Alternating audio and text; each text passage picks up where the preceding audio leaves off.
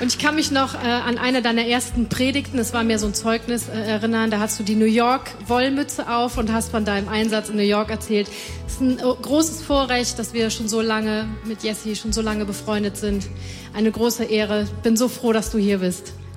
Cool. Danke, Dito, Alex. Ich äh, habe dich ganz zu Anfang kennengelernt als eine, die durchzieht, was sie sagt. Wenn du was erkannt hast, du hast das einfach gemacht. So bist du bis heute. Das schätze ich sehr an dir. So, euch schätze ich auch. Schön, dass ihr da seid. Schön, euch zu sehen äh, an diesem Sonntag hier heute Morgen.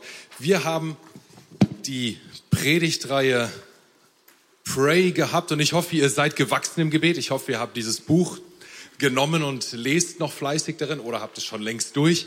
Äh, ich hoffe, das ist etwas, was euch bewegt, wo ihr sagt, ich will weiter wachsen im Gebet, in dieser Beziehung zu Gott. Und jetzt hat Mario letzten Sonntag per Video uns eine Botschaft gebracht. Ihr erinnert euch an die äh, Kaffeebartür, die hier stand, ja, und wo gesagt hat, Jesus steht vor der Tür und klopft an. Wieso? Er fragt, ob, ich rein, ob er rein darf, ob er dein Freund sein darf. Mario hat über Religion gesprochen und darüber, dass Religion so ein perfekter Deal ist. Und zwar ein Deal, um Gott auf Abstand zu halten. Wie das? Wenn ich religiös bin, wenn ich also denke, ich gehe in Gottesdienst, ich erfülle meine Pflichten, ich spende, ich arbeite mit und so weiter, dann habe ich ja meine Pflicht erfüllt und dann kann ich auf Abstand zu Gott gehen. Also ein perfekter Deal, um auf Distanz zu Gott zu gehen. Das ist eigentlich Religion. Das ist aber nicht das, was Gott will, sondern er möchte tatsächlich nicht nur dein Retter, nicht nur dein König, sondern er möchte dein Freund sein. Und dieses Thema Freundschaft, das wird euch uns das ganze Jahr lang beschäftigen. Wir werden uns immer wieder mit dem Johannes und was er so aufgeschrieben hat in der Bibel beschäftigen. Und äh, es wird immer wieder eine Rolle spielen. Und ich hoffe, dass wir darin wachsen werden als ganze Gemeinde. Wenn du also kein Christ bist, dann ist vielleicht heute letzten Sonntag und heute der Sonntag perfekt für dich, um rauszufinden, wofür stehen wir, was glauben wir, was ist uns wichtig. Und wenn du letzten Sonntag nicht da warst, dann hör dir das online nochmal an. Du hast die Chance, online alle Predigten nachzuhören. Super Gelegenheit. Heute schauen wir uns ein bisschen mehr an, was ist der Kern von Freundschaft? Vor allem von dieser Freundschaft zwischen Gott und uns. Was macht diese Freundschaft wirklich aus? Freundschaft ist ja nicht gleich Freundschaft. Freundschaft ist auch nicht immer einfach. Manchmal suchen wir vergeblich nach Freunden und finden keine. Manchmal haben wir endlich Freunde, aber fragen uns, sind das wirklich Freunde? Oder dann eine Freundschaft, die wir lange hatten, geht plötzlich auseinander. Man lebt sich auseinander, man redet einfach nicht mehr miteinander, man teilt nicht mehr die gleichen Interessen. Irgendwie ist das einfach vorbei. Oder eine Freundschaft, wo einer gegen den anderen sich irgendwie schuldig macht und plötzlich rasselt es ganz schön und vielleicht schämt man sich dafür, was man getan hat dem anderen gegenüber.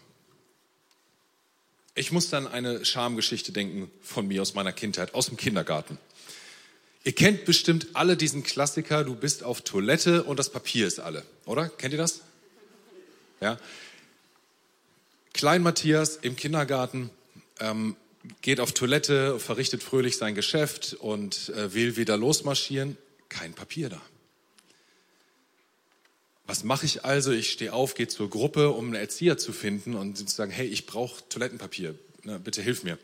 Und erst in dem Moment, als ich dann in der Tür zur Gruppe äh, stehe und alle gucken, warum geht die Tür auf, erst da checke ich, dass ich da in meiner ganzen Pracht und Schönheit, wie Gott mich geschaffen hat, stehe und vergessen habe, die Hose wieder anzuziehen. Und es war mir so unfassbar peinlich. Ich bin so tief beschämt weggerannt und, und wieder Richtung Toilette. Und zum Glück hat es einer der Erzieher mitbekommen, hat Toilettenpapier gebracht. Aber ich habe mich erstmal so mies gefühlt. Ich glaube, das Gefühl kennen wir alle. Ob von dieser so einer Geschichte oder was völlig anderes, aber das Gefühl so, boah, jetzt fühle ich mich aber richtig tief beschämt. Das kennen wir alle, oder? bei dem einen ist es vielleicht, äh, dass du gesagt hast, ah, das kann ich, ja, diesen Job und das, was da von mir gefordert wird, ich hab's drauf, das packe ich, ich kann das, jawohl. Und dann stellst du fest, du bist dem überhaupt nicht gewachsen und fühlst dich total unzulänglich und schämst dich dafür, dass du da erst so groß die Klappe aufgerissen hast. Oder in der Schule, ne, du wirst irgendwas gefragt Und vor der ganzen Klasse fragt der Lehrer ausgerechnet dich. Und du spürst, ich habe keine Ahnung von dem, was der von mir will. Aber irgendwie habe ich das Gefühl, der will, dass jetzt alle das spüren, dass ich keine Ahnung habe. Und du schämst dich in Grund und Boden, weil du nichts Sinnvolles dazu beitragen kannst. Ja, oder es ist nachher allgemein die Lebensaufgaben, Job, Familie, Kinder, alles, was so zusammenkommt und wo wir merken, wir sind dem nicht gewachsen. Wir haben gesagt, ja, wir packen das und jetzt packen wir es doch nicht. Oder wir haben uns verschuldigt anderen, anderen Menschen, haben gesündigt anderen Menschen gegenüber oder haben uns irgendwo anders selbst in Sünde begeben. Ich weiß noch, als ich Familien, als ich Jugendpastor war, dann kam ein, ein Teenie zu mir und sagte, Matthias, ich will unter vier Augen mit dir reden. Und sag ich, ja, klar, komm her. Und dann hat er direkt mit der Sprache rausgekriegt, Matthias, ich gucke schon so lange Pornos. Und es ist so schlimm, was ich da sehe. Ich will das nicht sehen. Und dann will ich es aber doch wieder sehen und ich komme davon nicht los. Ich habe es schon so lange probiert und Matthias, wie komme ich davon weg? Und er hat sich so geschämt, dass er lange, lange nicht darüber gesprochen hat bis zu diesem Tag. So, dann gibt es aber wieder ganz andere Gründe, wo es nicht an uns liegt, dass wir uns schämen, sondern wo andere mit uns etwas gemacht haben, wo andere uns benutzt haben, gebraucht haben, missbraucht haben für etwas, wofür wir nicht geschaffen sind. Und wo andere uns beschmutzt haben, Gewalt angetan haben, mit Taten, mit Worten, wie auch immer. Und wir fühlen uns schmutzig, dreckig, vielleicht schuldig sogar selber. Dabei sind es die anderen, die das uns angetan haben. Ein, ein Beispiel sind diese ganzen Missbrauchsskandale in den Kirchen, die in den letzten Jahren hochgekommen sind. Und ich finde es gut, dass das an die Oberfläche gekommen ist. Darüber muss gesprochen werden. Das ist gut, dass äh, sowas aufgearbeitet wird. Aber man sieht daran, wie beschämt, wie tief beschämt Menschen waren, die dort betroffen waren. Über Jahrzehnte haben sie nicht darüber gesprochen teilweise. So tief sitzt das. Egal ob aus eigenem Handeln oder Nichthandeln oder ob von anderen aufgezwungen, Scham führt zu Distanz. Wenn nicht äußerlich, dann innerlich. Ich gehe auf Distanz. Ich habe da plötzlich ein Geheimnis. Etwas, was man nicht sehen darf. Etwas, was ich verstecken will. Und deshalb gehe ich auf Distanz zum anderen und will vom anderen nichts mehr wissen. Vielleicht irgendwann, wenn der Mut ausreicht, dann packe ich das an, diese Lebensaufgabe. Vielleicht werde ich dann darüber sprechen, vielleicht werde ich es dann bearbeiten. Aber erstmal, solange dieser Mut nicht ausreicht, ist es echt schwierig, weil ich fühle mich nicht würdig, ich fühle mich nicht äh, begehrenswert, ich fühle mich nicht bedeutungsvoll, nicht geliebt. Und dann ist es einfacher erstmal auf Distanz zu bleiben kein Dialog mehr. Und so lesen wir das ganz am Anfang in der Bibel. Ganz am Anfang ist da etwas geschehen. Ihr wisst das, oder die meisten von euch, Gott hat sich fünf Tage Zeit genommen, diese Welt mit allem, was da war, mit den Tieren und Pflanzen und allem zu schaffen. Und dann hat er am sechsten Tag, am Ende des sechsten Tages so das Allerbeste draufgesetzt, den Menschen. Gesagt, wow, der ist mir richtig gut gelungen, das ist sehr gut, war sein Statement dann am Ende. Und übrigens, zum Schöpfungsbericht. Als ich in der Schule war, habe ich kein Geheimnis daraus gemacht, dass ich Christ bin und wurde belächelt, wurde, haben sich lustig über mich gemacht, manche haben es respektiert. Äh, auch die Lehrer wussten das, gerade meine Biolehrerin, weil ich gesagt habe, ich glaube nicht an Evolution. Und dann kam meine Biolehrerin und sagt, Matthias, weißt du denn nicht, dass in der Bibel zwei Schöpfungsberichte sind und dass die einander völlig widersprechen? Wie kannst du daran glauben? Und ich dachte mir so, nee, das kann nicht sein, nicht in meiner Bibel. Und gehe nach Hause und war ziemlich beschämt, weil es sind wirklich zwei Schöpfungsberichte. In meiner Bibel. Gut, dann habe ich damals Pastor Mario gefragt, der war mein Jugendpastor. Ich gefragt, sag mal, was sagst du denn dazu? Und habe festgestellt, es hängt davon ab, wie man die anschaut. Ich würde ja heute sagen, die ergänzen sich ganz wunderbar, diese zwei Berichte. Hängt von den Augen ab, mit denen ich daran gehe. Darf das überhaupt sein? Na, und als Christ und heute Pastor sage ich, ja, perfekt passen die zusammen, die ergänzen sich, während meine Biolehrerin sagt, nee, nee, nee, passt nicht. Also es hängt immer sehr von der Brille ab, die wir tragen. Ich bin natürlich nicht unvoreingenommen, das weiß ich, aber meine Biolehrerin eben auch nicht. Also wenn dir sowas passiert, dann darfst du einfach antworten, Das klingt interessant. Ich werde mal drüber nachdenken. Oder meinen Pastor fragen oder wie auch immer. Jedenfalls musst du nicht, weil gleich jemand, nur, nur weil jemand kommt und dein Glauben ein bisschen anpieksen will, gleich äh, äh, verzweifeln. So, wir waren im Schöpfungsbericht. Gott hat Menschen geschaffen und gesagt, das war sehr gut, richtig gut geworden, richtig gut gelungen. Und jetzt kommt ein Hammer-Statement. Äh, das lest bitte mit mir. Wenn du deine Bibel hast, dann schau dir das an. Ein Statement, was wir, auch wenn wir oft Bibel gelesen haben, schnell mal überlesen. In 1. Mose 2, Vers 25. Da steht, Adam und seine Frau waren beide nackt. Sowas steht in der Bibel. Darum geht es aber heute nicht. Adam und seine Frau waren beide nackt, aber Sie schämten sich nicht. Sie schämten sich nicht. Ich finde das mega interessant. Weißt du, das ist das allererste Gefühl, was in der Bibel beim Namen genannt wird. Sie schämten sich nicht. Das heißt, hier waren Menschen gemacht, die waren sehr gut. Alles war perfekt zu diesem Zeitpunkt und sie schämten sich nicht. Gott hätte ja auch sagen können, äh, sie freuten sich nicht oder sie hatten keinen Frieden oder sie hatten keine Wut oder sie ärgerten sich nicht. Der hätte ja jede x-beliebige menschliche Emotion nehmen können und die hier benennen können. Aber er hat sich entschieden zu sagen, sie schämten sich nicht. Es muss also in diesem nicht schämen etwas ganz Wichtiges, etwas ganz Besonderes, etwas Elementares liegen. Es war der Plan Gottes von Anfang an, dass wir uns nicht schämen müssen. Und das war ihm so wichtig, das hier an der Stelle zu erwähnen. Schon im nächsten Kapitel, nur wenige Verse weiter, kommt dann der Teufel in Form einer Schlange, in Gestalt einer Schlange und flüstert der Eva so zu, sagt, hey, sollte Gott wirklich gesagt haben? Stellt das in Frage, was Gott wirklich gesagt hat. Und Eva fällt darauf herein, lässt sich verführen. Und brauchen wir uns aber nichts darauf einbilden, das wäre wär jedem von uns wahrscheinlich genauso gegangen. Das geht nämlich jedem von uns immer wieder so. Eva fällt darauf hinein, sagt, Mensch, vielleicht meint Gott es wirklich nicht so gut mit uns. Vielleicht will er uns etwas vorenthalten, dadurch, dass wir von dieser einen Frucht nicht essen dürfen. Und sie probiert von der einzigen Frucht in diesem ganzen großen, fruchtbaren Garten, wo Gott gesagt hat, davon bitte nicht, davon auf keinen Fall. Und inspiriert ihren Mann auch noch zu einer Kostprobe. Und kaum ist das geschehen, passiert was? Sie erkennen, dass sie nackt sind, basteln sich schnell einen Sichtschutz aus Blättern. Warum? Ihnen geht es genauso wie Klein Matthias im Kindergarten mit runtergelassener Hose. Sie schämten sich. Zack, war das, was gerade perfekt geschaffen war, torpediert worden. Auf einmal kannten sie das Gefühl der Scham. Also ganz offensichtlich wollte der Teufel etwas mit diesem Zustand, sie schämten sich nicht, ändern und er war damit sehr erfolgreich. Wozu? Wozu wollte er das erreichen? Wozu war dem Teufel das wichtig? Dass die Menschen sich schämen.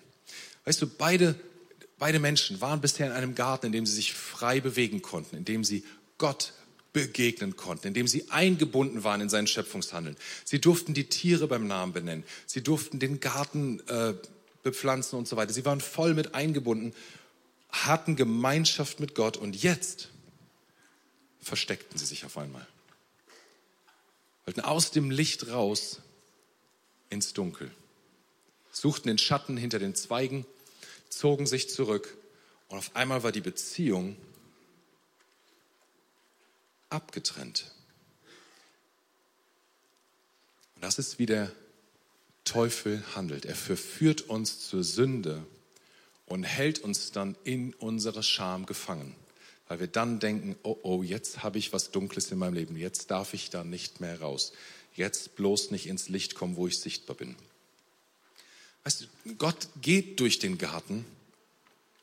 Er wollte die Freundschaft mit den Menschen, aber die versteckten sich, die liebten die Finsternis mehr als das Licht und die Distanz mehr als die Gegenwart Gottes. Als Folge mussten sie den Garten verlassen, mussten raus äh, aus diesem Ort, wo sie Gott ganz ungeschminkt begegnen konnten und waren damit ungeschützt. Dann hat Gott ihnen Kleidung gemacht aus Fellen, um sich nicht schämen zu müssen, weil es gab ab, ab da eine gute Scham, die Gott eingesetzt hat, nämlich sich zu bedecken, sich zu kleiden, sich anzuziehen, damit eben nicht jeder einen in der ganzen Blöße sieht. Seitdem gibt es diese gute Scham und ich glaube, nur in einer richtig guten Ehebeziehung ist die wirklich und soll die wirklich aufgehoben sein. Denn da, wo Mann und Frau zusammenkommen zu einer Ehe, da sind sie, so lesen wir das in dem Epheserbrief, eine, ein Bild für die Beziehung Gott und Mensch. Diese Intimität, wo man sich völlig frei dem anderen zeigen kann in der Ehe, das ist das Bild der Beziehung zwischen Gott und Mensch, wo wir uns einander völlig hingeben können, wo wir uns die Blöße geben können, ohne uns dabei schlecht fühlen zu müssen. Und außerhalb der Ehebeziehung ist diese Form der Scham gut. Es ist ein Schutz, den Gott dann eingesetzt hat. Es ist etwas Gutes. Ich habe mich ja dann manchmal gefragt, wie ist das eigentlich, wenn wir später im Himmel sind und alles wieder neu perfekt sein soll? Werden wir dann wieder, ne, ihr kennt diese alten Kirchengemälde mit den kleinen Engelchen und so, werden wir dann alle so kleine Nakidais sein, die da äh, rumschweben im Himmel und so? Furchtbare Vorstellung, habe ich mir so gedacht. Ähm, ich weiß es nicht, es steht leider nichts dazu in der Bibel, aber ich gehe einfach davon aus, dass Gott da auch einen sehr guten Plan hat und äh, was Gutes machen wird, mit dem wir dann alle einverstanden sein werden. So, es gibt also diese gute Form der Scham seitdem. Es gibt aber auch eine falsche Form der Scham, die Scham, die der Teufel uns reintreiben wollte. Denn er wollte nicht diesen Zustand. Sie schämten sich nicht. Also es gibt diese Scham, wo wir nicht genügen, wo wir nicht ausreichen für das, was andere von uns wollen oder vor allem, was wir selber von uns wollen. Diese Scham, wo wir in Sünde gekommen sind und nicht mehr wissen, wie komme ich hier wieder raus, wie kann dieses Dunkel aus meinem Leben wieder rein und raus. Und so wird diese Scham zu Distanz führen und wird dadurch Beziehungen zerstören, wird dadurch ein Dialogkiller sein ein Beziehungskiller, ein Freundschaftskiller. Ja, das führt dazu, dass wir dunkle Bereiche in unserem Leben haben, die andere nicht sehen dürfen, wo wir nicht gesehen werden dürfen, wie wir wirklich sind, wo wir das nicht zulassen wollen und können. Wir spielen Verstecken im Dunkeln. Denn im Dunkeln kann man sich am besten verstecken. Das wissen wir schon, seit wir Kinder sind. Wir spielen Verstecken im Dunkeln, aber mit Gott. Und was wir dabei vergessen oder verdrängen ist, wir wurden nicht dazu geschaffen, diese Scham zu tragen. Das ist nicht unser Auftrag, das ist nicht unsere Aufgabe, diese Scham zu tragen. Es ist nicht Teil von Gottes Plan. Er wollte Freiheit für uns, er wollte Leben für uns. Und genau darum hat er alles getan, alles getan, um uns wieder dahin zurückzuführen in dieses Leben in das Leben, was er für uns hat, in ein Leben ohne falsche Scham. So ein Leben, wo wieder Licht reinkommen kann. Und das ist so wichtig, weil wir nur so wirklich im Austausch, in Beziehung mit Gott sein können, wenn wir ein Leben ohne falsche Scham führen. Und wir reden ja dieses ganze Jahr über Johannes und, und Freundschaft mit Gott. Das sind so Themen, die uns ja immer wieder beschäftigen. Und Johannes war das ein ganz, ganz wichtiges Thema. Der hat das immer wieder angesprochen. Kannst du mit mir reinschauen in Johannes Kapitel 1? Vers 4 lese ich mal. Das Leben selbst war in ihm, also in wem? In Jesus. Das Leben selbst war in Jesus und dieses Leben schenkt allen Menschen Licht. Das Leben selbst. Fühlst du dich gerade wenig lebendig? Wenn wir atmen, alle, die wir hier sitzen, glaube ich. Aber es ist wirklich das Leben selbst, ist in Jesus und sein Licht möchte er uns geben. Damit fängt Johannes seinen Bericht vom Wirken Jesu an, seinen Bericht, dieses, sein Evangelium fängt damit an. Und dann schau mal, wie es aufhört, also kurz vor Ende, äh, auf dem Endspurt, Johannes Kapitel 20, Vers 31. Diese aber, also die Wunder, die davor genannt wurden, diese Wunder wurden aufgeschrieben, damit ihr glaubt, dass Jesus der Christus ist, der Sohn Gottes. Und damit ihr durch den Glauben an ihn in seinem Namen das ewige Leben habt. Er ist wie so eine große Klammer um sein Evangelium drum. Es geht um das Leben, was Jesus schenken möchte. Es geht um diese, um das Licht, was er in uns hineingeben möchte. Gott möchte uns Leben schenken. Wenn du kein Christ bist, dann hörst du dir das vielleicht an und sagst du, Moment, Moment. Ist nicht Kirche Ding, die Institution, die lauter Regeln macht, wo man sich an ganz viele Sachen halten muss und sich nicht falsch benehmen darf und Geld lassen muss und so weiter. Wie kann dieser Typ auf der Bühne behaupten, dass Gott Leben schenkt, da wo man sich verstellen muss und nicht man selbst sein darf? Ich bin immer dankbar, wenn Leute sowas fragen.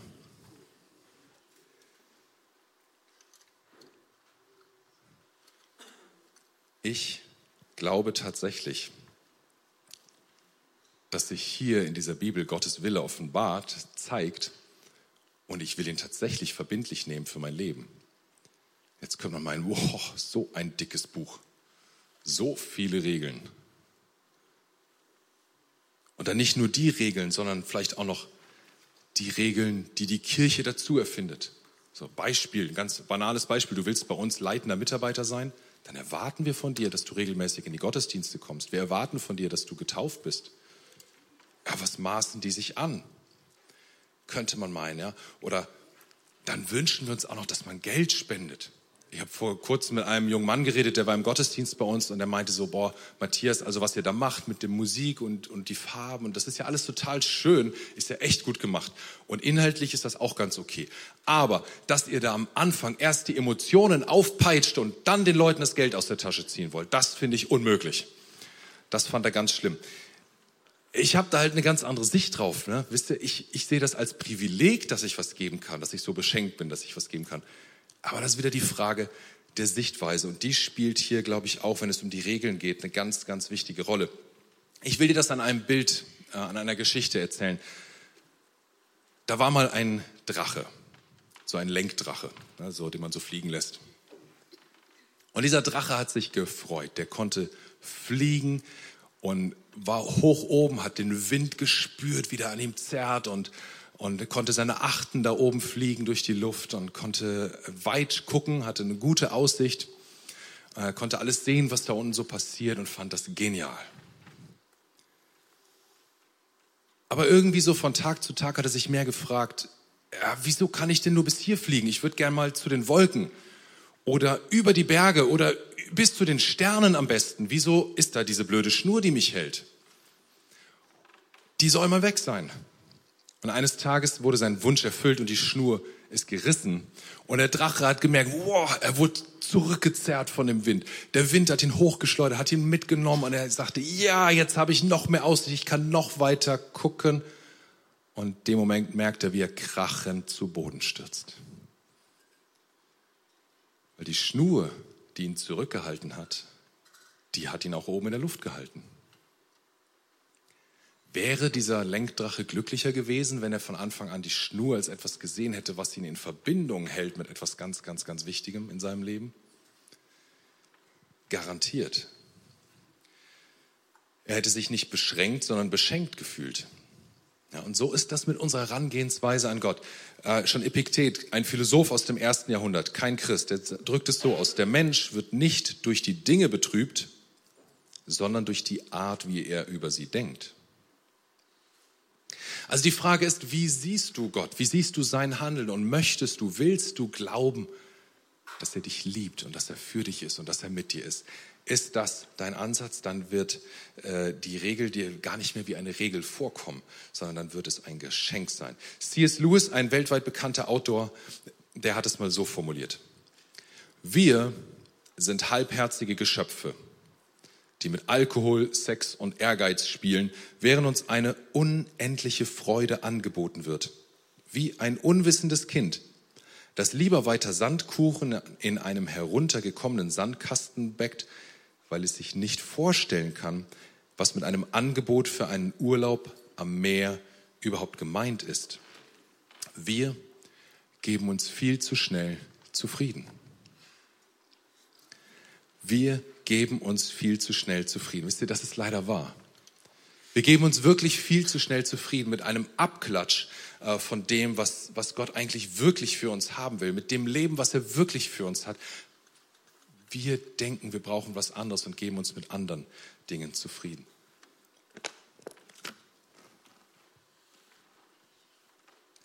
So, Johannes ist also voll von diesem Gedanken, Gott möchte Licht und Leben schenken. Johannes schreibt ja sein Evangelium etwas später als die anderen. Ja, da wo die Kirche schon so ihre erste Boomphase hinter sich hat und ich glaube, die hat immer noch geboomt zu dem Zeitpunkt, aber es ist auch schon so ein klein wenig Routine reingekommen und auch ähm, nicht nur die Juden waren jetzt dort vertreten, sondern auch jede Menge Heiden, also die nicht aus dem Judentum kamen. Ja, wisst ihr, die Juden, die waren ja, die haben gesagt, wir warten auf unseren Retter, auf unseren Erlöser. Messias haben sie ihn genannt. Und jetzt gab es plötzlich Juden, die haben gesagt, hey, der Messias ist da oder da gewesen, das ist Jesus. Und dann, auf Griechisch heißt es Christos, und dann wurden sie irgendwann, weil sie diesem Christos nachfolgten, wurden sie Christen genannt. Und dann kamen aber immer mehr, die keine Juden waren, dazu. So, jetzt kommt also Johannes etwas später, schreibt nochmal was auf und sagt sich, boah, ihr habt schon so viel Gutes geschrieben, so viel Gutes gelesen. Ich will euch jetzt nochmal erinnern, worum ging es hier ganz am Anfang? Was war hier ganz, ganz, ganz, ganz wichtig? Und er legt ganz viel Wert auf diese Schlüsselbegriffe Licht und Leben. Das kommt immer wieder bei ihm. Johannes 3, Vers 16. Denn so sehr hat Gott die Welt geliebt, dass er seinen einzigen Sohn gab, damit alle, die an ihn glauben, nicht verloren geben, sondern das ewige Leben haben. Johannes 8, Vers 12. Ich bin das Licht der Welt. Wer mir nachfolgt, wird das Licht haben, das zum Leben führt. Ja, Johannes 14, Vers 6. Ich bin der Weg, die Wahrheit und das Leben. Immer wieder. Immer wieder, immer wieder weist Johannes darauf hin, hey, das ist Gottes Wunsch. Das ist es, was er uns geben möchte. Wirkliches Leben in Fülle. Wir hatten am Freitag in der Jugend einen Gastredner da und selber als Pastorensohn groß geworden, hat uns dann erzählt, wie er dann angefangen hat zu rebellieren und gesagt hat, oh, das, das will ich, ich will nicht so leben, ich will echtes Leben. Und hatte Drogen, hatte Sex mit vielen Mädchen und irgendwann nach Jahren ist er aufgewacht, hat gemerkt, nee, das ist ja gar kein Leben, was ich hier führe. Das ist überhaupt nicht das, was ich mir davon versprochen habe. Und er hat sich wieder aufgemacht auf den Weg zurück, wirklich eine Beziehung zu Gott zu finden, weil er gemerkt hat, das ist es nicht. Heute ist er selber Pastor. Gottes Wunsch ist, dass wir das verschämte Versteckspielen aufgeben. Das ist sein Wunsch. Kein Versteck spielen. Er weiß sowieso, in welcher Dunkelheit wir stehen. Und er möchte uns ins Licht stellen. In Johannes 1, Vers 9 äh, möchte ich dir vorlesen. Der, der das wahre Licht ist, also Jesus, er ist das wahre Licht, das alle Menschen erleuchtet das wahre Licht, das alle Menschen erleuchtet. Also beleuchtet, anstrahlt, anleuchtet, ins Licht hineinstellt. Und das ist nichts, hört gut zu, das ist nichts, wovor wir Angst haben müssen. Sondern wenn wir das zulassen und erlauben, in seinem Licht zu stehen, dann fällt eine Last von uns ab. Diese Scham der Sünde, diese Scham des Nichtgenügens diese Scham des Nicht-Dazugehörens, diese Scham des Andersseins, dieses Versteckspiel, wisst ihr, das war nie Auftrag in unserem Leben. Es gehörte nie dazu. Und das möchte er wegnehmen, wenn wir in sein Licht kommen. Denn wir wurden nicht geschaffen, um uns zu schämen, sondern wir wurden geschaffen, um zu leben. Und Leben gibt es bei ihm. Bei ihm gibt es wirklich eben, nur bei Jesus gibt es Leben ohne Scham. So, sein Licht bringt echtes Leben. Ich habe mir das vorgestellt wie so eine Kinoleinwand. Erst ist es dunkel, dann geht der Projektor an und auf einmal erwacht diese Leinwand zum Leben. Da entsteht auf einmal was durch das Licht, was da drauf strahlt. Und so ist das, wenn, wenn Jesu Licht in dich, in dein Leben, auf dich scheint, dann erwacht etwas zum Leben in dir und sogar andere Menschen können davon angesteckt werden und etwas sehen, wie dort Leben entsteht. Und das Schöne ist, wir schauen schon wieder in Johannes rein. Johannes 1, Vers 5.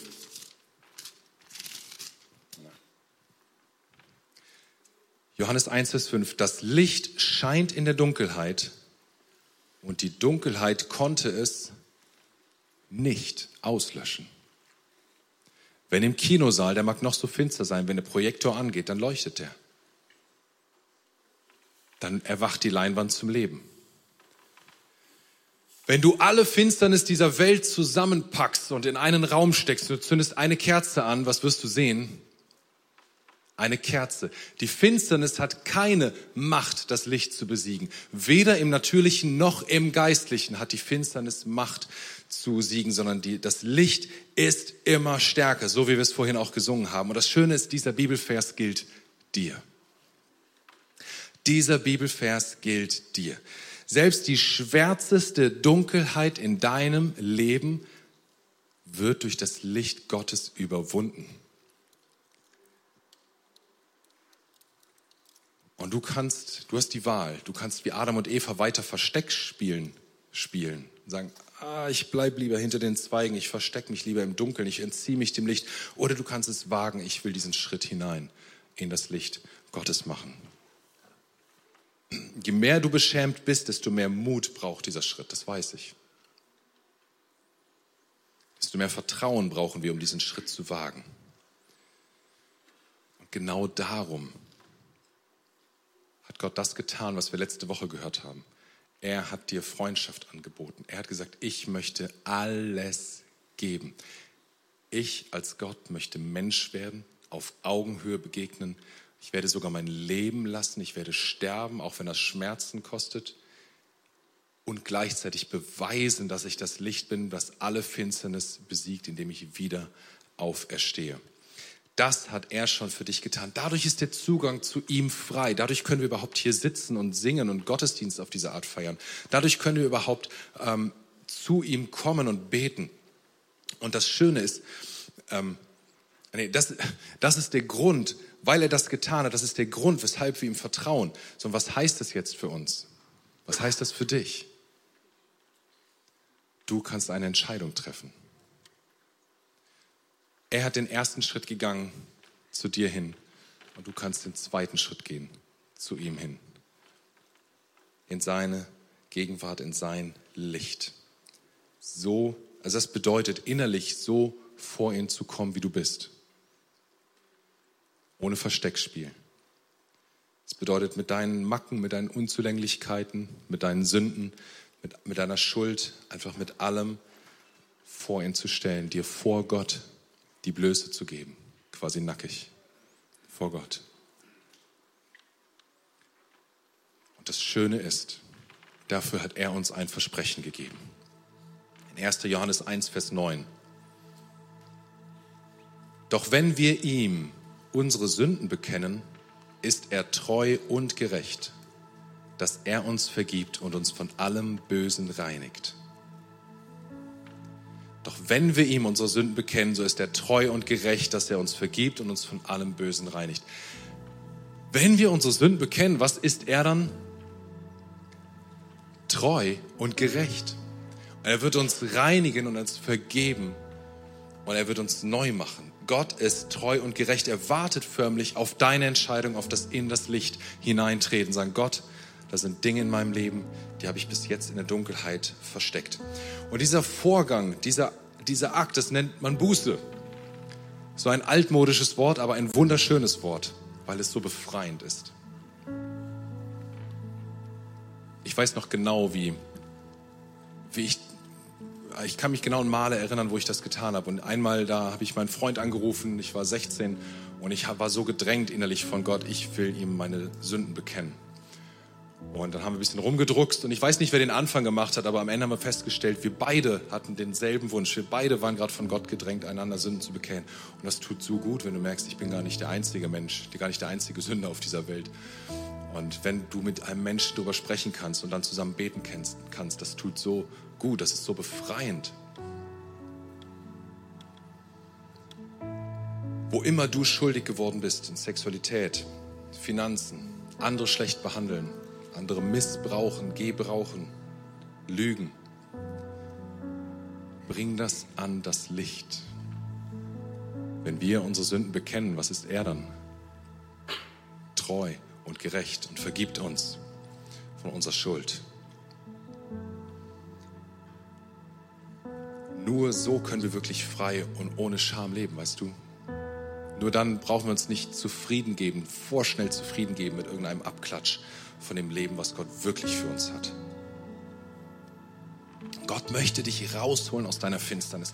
Meine Tochter hat die Predigt gestern gelesen und meinte so, Papa, ähm, da passt voll gut dieser Film The Greatest Showman zu. Und ich dachte, ja, das stimmt. Kennt ihr den Film The Greatest Showman? Den gesehen?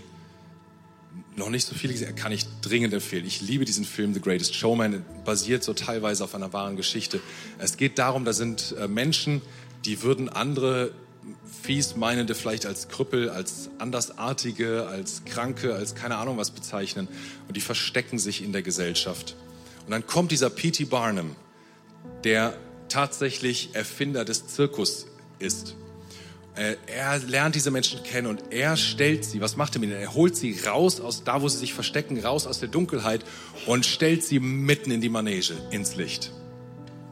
Und auf einmal erwachen die zum Leben und, und kreieren eine dermaßen lebendige Show. Und dass die Menschen um sie rum angesteckt werden und mitjubeln und mitfeiern und selber ganz neu Leben empfinden.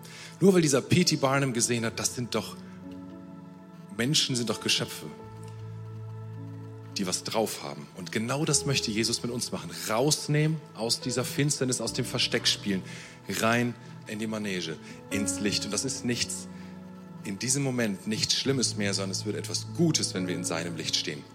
Vielleicht gibt es in deinem Leben auch dunkle Geheimnisse. Geheimnisse, mit denen du vielleicht noch nie mit jemand drüber gesprochen hast. Vielleicht weiß nicht mal dein bester Freund, nicht mal dein Ehepartner davon.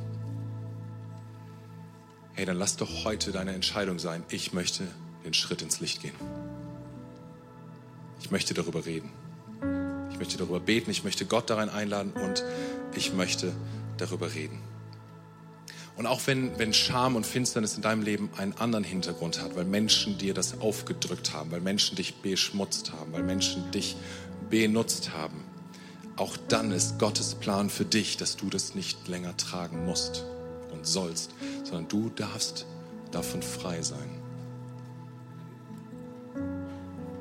Will ich dich ermutigen, auch, geh auch diesen Schritt, sag Gott, erstens, hier sind diese und diese, diese Dinge, die mir angetan wurden ich will ich, dir das abgeben und such dir auch jemand, einen Menschen, mit dem du darüber sprechen kannst. Das tut so gut. Weißt du, das Schöne an der Finsternis, an dem Dunkeln in unserem Leben ist ja, wir kennen sie. Fühlt sich so vertraut an. Wir wissen, was uns erwartet. Und der Moment raus ins Licht, der kann einem Angst machen. Weil wir dann plötzlich nicht wissen, was erwartet uns. Weil wir nicht wissen, was wird dann noch alles passieren, wird es noch mehr wehtun, wird noch mehr sichtbar werden, wird noch mehr auf dem Tisch liegen, was ich jetzt nicht ahne. Wie bei so einem kleinen Kind, was hingeflogen ist und jetzt ist das Knie aufgeschürft und schmutzig und dreckig und jetzt möchte einer kommen und dieses Knie reinigen, die Wunde reinigen und irgendwie schützen. Und das Kind sagt, nein, nein, nein, nein, bitte nicht, weil es Angst hat vor noch mehr Schmerzen, weil es nicht weiß, was passiert jetzt. So sind wir manchmal gegenüber Gott, aber er liebt dich.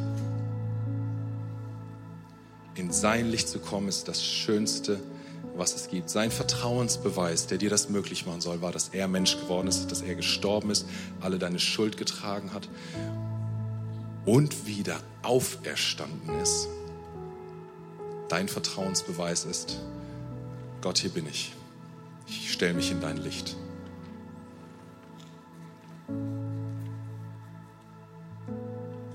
Wenn du das kennst, dann weißt du, das ist mit das Schönste, was es gibt.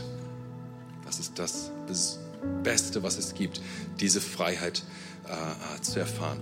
Ja, es gibt diese gesunde Scham, die gut ist jetzt, wo Gott uns eingekleidet hat und uns, uns Schutz geschenkt hat, dass wir uns nicht vor jedermann die Blöße geben müssen. Aber es gibt eine falsche Scham, die uns aufgedrückt wurde oder die wir durch, durch Sünde in unser Leben gebracht haben ähm, oder die wir uns einfach nur einreden, wo wir uns schämen und eigentlich sind es Ansprüche an uns, die überhaupt nicht dorthin gehören. Es gibt diese ungesunde Scham und ich wünsche mir, dass wir eine Gemeinde sind von Menschen, wo wir sagen, wir haben keine falsche Scham mehr.